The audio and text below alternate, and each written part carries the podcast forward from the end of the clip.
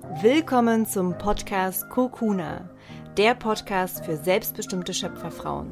Mein Name ist Katharina Thürer und in der heutigen Folge geht es um ein wundervolles Thema, nämlich darum, dass du alle Antworten bereits in dir hast und dass du dein eigener Guru sein kannst. Wir nähern uns gerade dem Vollmondtag Guru Purnima.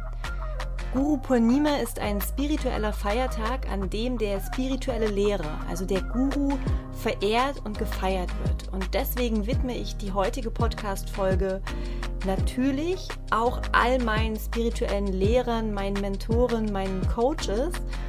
Aber viel mehr ist die heutige Podcast-Folge dafür gedacht, dir vor Augen zu führen, dass du dein eigener Guru sein kannst, dass du deine Antworten, die du vielleicht oft im Außen suchst, bei Coaches, bei Lehrern, bei Mentoren, dass du diese Antworten eigentlich bereits in dir trägst. Und deswegen möchte ich dir gerne heute in der Folge zeigen, wie du es schaffst, den Blick nach innen zu richten und in eine Art inneren Dialog zu gehen.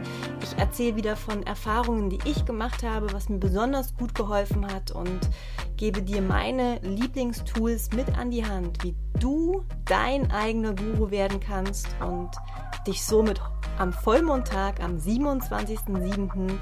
selbst auch richtig feiern kannst. Mach es dir wie immer gern gemütlich, lehn dich zurück, atme noch einmal tief ein und entspann mit der Ausatmung deine Schultern und dann wünsche ich dir ganz viel Freude beim Zuhören. Sei wild, sei frei, sei du.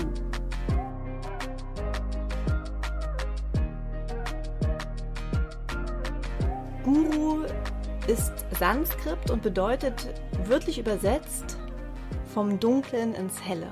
Also Gu steht für das Dunkle und Ru für das Helle. Das heißt, ein Guru ist jemand, der dich durch das Dunkle in das Helle, ja, vom, von der Schattenseite, vom Schmerz, vom Leid zum Licht, zur Freude, zur Zufriedenheit führt.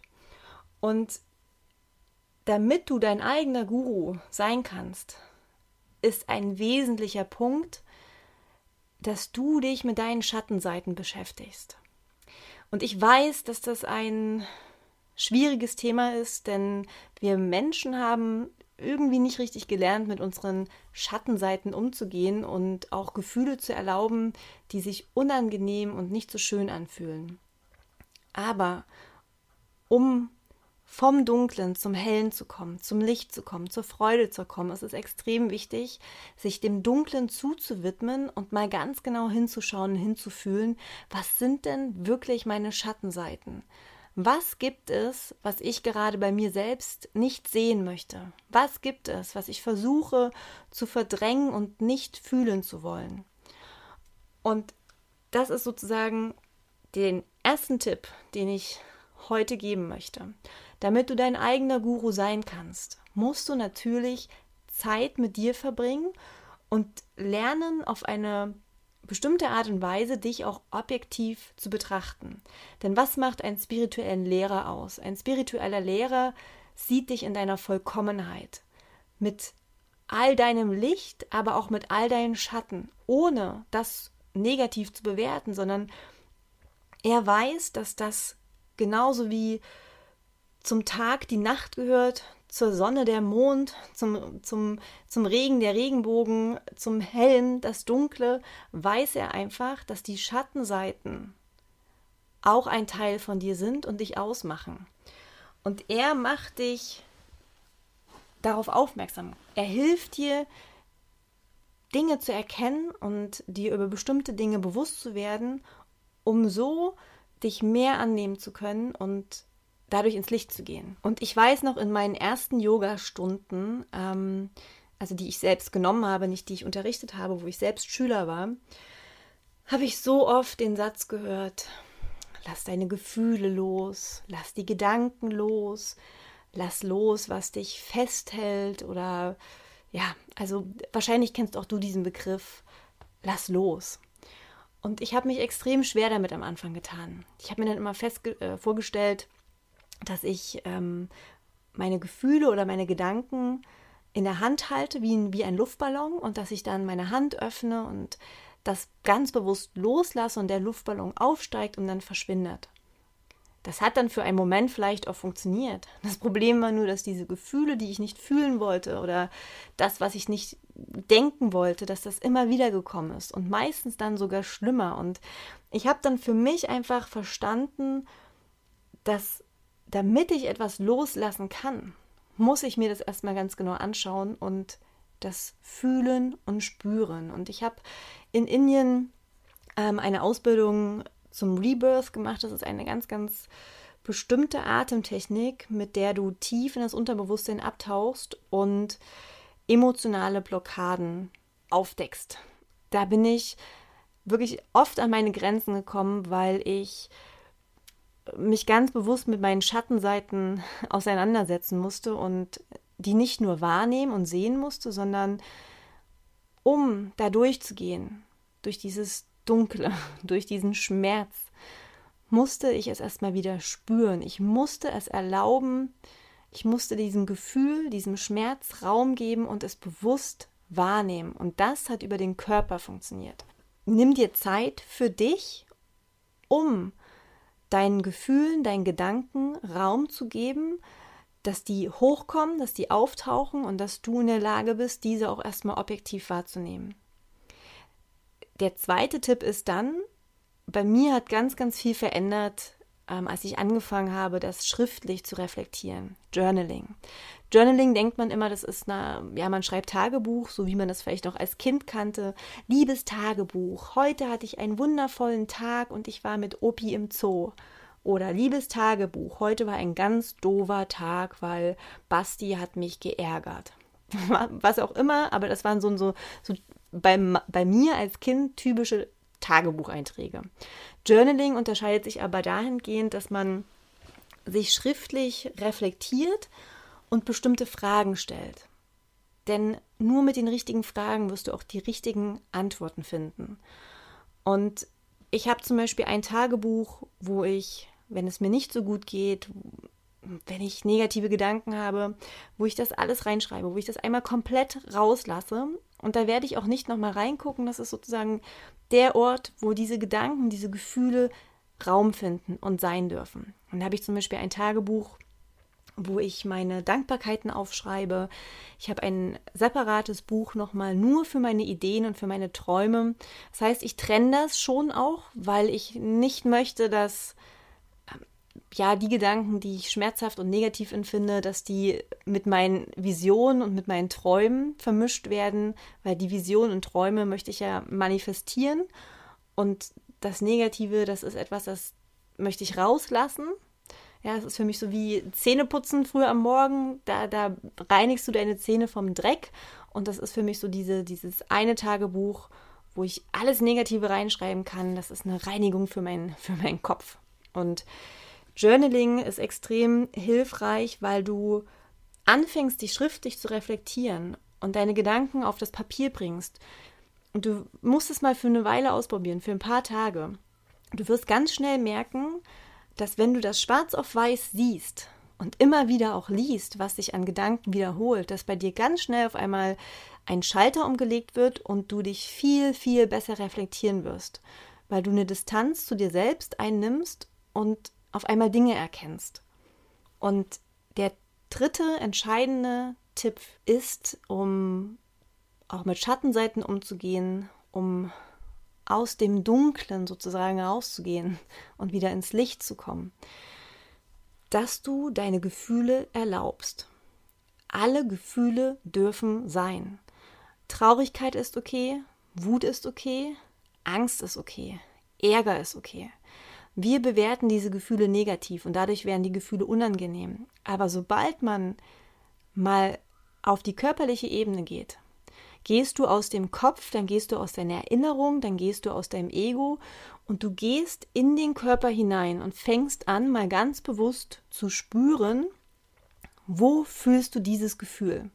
Zum Beispiel, wenn du das Gefühl hast, dass du gerade dich traurig fühlst, dann spür mal ganz bewusst in deinen Körper rein, wo genau fühlst du das im Körper?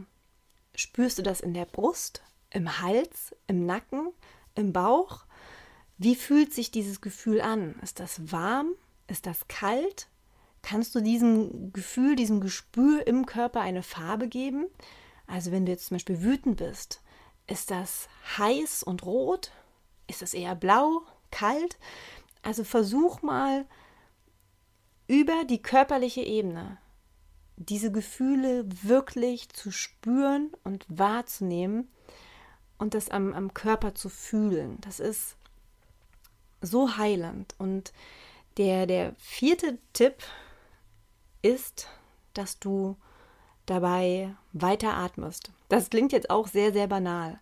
Aber wenn du merkst, dass irgendetwas hochkommt, was unangenehm ist, was schmerzhaft ist, was, was Wut und Traurigkeit oder Ärger auslöst, und das ist eigentlich ein Gefühl, was du normalerweise zur Seite schieben würdest, dann geh, wie gesagt, über die körperliche Ebene. Versuch mal ganz genau zu beschreiben, wo du es spürst, wie es aussieht, wie es sich anfühlt, welche Farbe, welche Temperatur.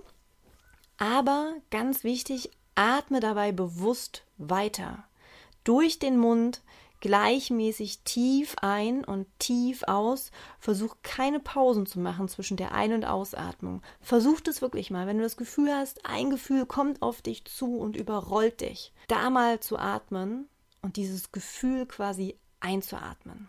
Das sind für mich vier Sachen, die ich mache, um mich selbst besser zu reflektieren, um mich selbst besser zu spüren und dadurch mich selbst auch aus dunklen Momenten wieder in das Licht zu führen.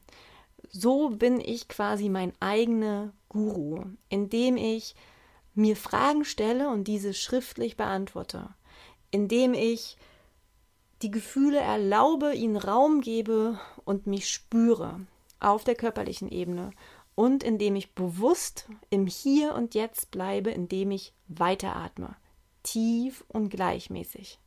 Wenn dich das Thema Journaling tiefer interessiert, dann findest du auf meiner Website eine kostenlose 30 Tage Schreib dich frei Challenge. Die habe ich ins Leben gerufen mit der Intention, dass ich alle Fragen, die mir selbst sehr geholfen haben, gesammelt habe und täglich bekommst du eine Impuls-E-Mail mit einer ganz bestimmten Aufgabe oder Fragestellung. Und dann kannst du selbst entscheiden, ob du das früh morgens, mittags oder abends machst. Nimmst du dir 10 bis 15 Minuten für dich, um diese Aufgabe, diese Frage schriftlich zu reflektieren und dann nach den 30 Tagen mal zurückzublicken und zu schauen, welche Erkenntnisse du hattest. Und ich habe so unfassbar gutes Feedback bekommen, womit ich selber wirklich auch überhaupt nicht gerechnet habe, dass es so tief geht. Aber mir haben Menschen geschrieben, mir Sprachnachrichten geschickt, dass sie Themen für sich gelöst haben, mit denen sie schon Jahre kämpfen. Dass sie Dinge auf einmal verstanden und erkannt haben, die, die wirklich etwas verändert haben in ihrem Leben. Nur weil sie bestimmte Fragen gestellt bekommen haben und früh oder abends sich die Zeit genommen haben, Viertelstunde, das schriftlich zu beantworten und sich dadurch schriftlich zu reflektieren, sich selbst zu erkennen. Und natürlich ist Meditation auch ein wundervoller Weg, um klarer über sich selbst zu werden. Aber ich weiß aus eigener Erfahrung, das ist ein, ein langer Prozess und da muss man auch viele körperliche Hürden erstmal überwinden. Man muss überhaupt in der Lage sein, aufrecht ohne Rückenschmerzen zu sitzen. Ähm, man muss aushalten, still zu sitzen. Das sind alles körperliche Hürden, die man überwinden kann, keine Frage, aber die einfach länger dauern, bis man wirklich in diesen Status kommt, sich selbst zu reflektieren. Und ich beschreibe das immer bei meinen Meditationsschülern. Stell dir vor, du sitzt am See und du schmeißt einen Stein nach dem anderen in den See. Dann werden sich Wellen bilden und das, die Oberfläche von diesem See ist unruhig. Und erst, wenn du aufhörst, diese Steine zu werfen, wird der See zur Ruhe kommen und du wirst dich selbst in diesem See mit deinem Spiegelbild erkennen. Und die Steine stehen quasi für deine Gedanken. Jedes Mal, wenn du ein Stein, ein Gedanken in diesen See wirfst, werden Wellen kreiert und du wirst nicht klar dich selbst sehen. Du wirst nicht klar dein eigenes Spiegelbild sehen. Und damit die Gedanken aber, die Steine sozusagen zur Ruhe kommen und nicht mehr geworfen werden, musst du erstmal die körperliche Hürde überwinden, dass du dich nicht mehr bewegst. Denn erst wenn der Körper zur Ruhe kommt, dann kann der Geist auch zur Ruhe kommen. Und erst wenn die Gedanken, die Steine zur Ruhe kommen, erst dann bist du in der Lage, dich selbst in dem Spiegelbild des Sees ganz klar zu sehen und dich selbst zu reflektieren und dich selbst zu erkennen. Mit all deinen Schatten- und Lichtseiten. Also nutze Guru Purnima am 27.07. dafür, nicht nur deine spirituellen Lehrer, deine Mentoren und Coaches zu feiern, sondern vor allem dich selbst, deinen inneren Coach, deinen inneren Mentor, deinen inneren Kompass, deinen eigenen inneren Guru zu feiern. Nimm dir Zeit für dich und vielleicht als kleine Idee, was wirklich auch super kraftvoll ist, schreibe dir selbst einen Brief an dich, meinetwegen ein Monat später oder ein halbes Jahr später kannst den Zeitraum selbst festlegen. Schreibe in diesem Brief alles, was du selbst gerade am, am meisten hören möchtest. Was brauchst du gerade am meisten? Welche Worte würden dir am meisten helfen? Was möchtest du gern von deinen, deinen Gurus, von deinen Mentoren, von deinen besten Freunden hören, damit sie dich aufbauen? Was würde dich gerade jetzt am meisten motivieren? Und schreibe dir selbst genau das. Und dann gib diesen Brief, meinetwegen deiner besten Freundin oder deinem Partner oder deiner Mama, und bitte sie darum, diesen Brief zwei Tage vor dem Datum, wo du den Brief erhalten möchtest, für dich abzuschicken.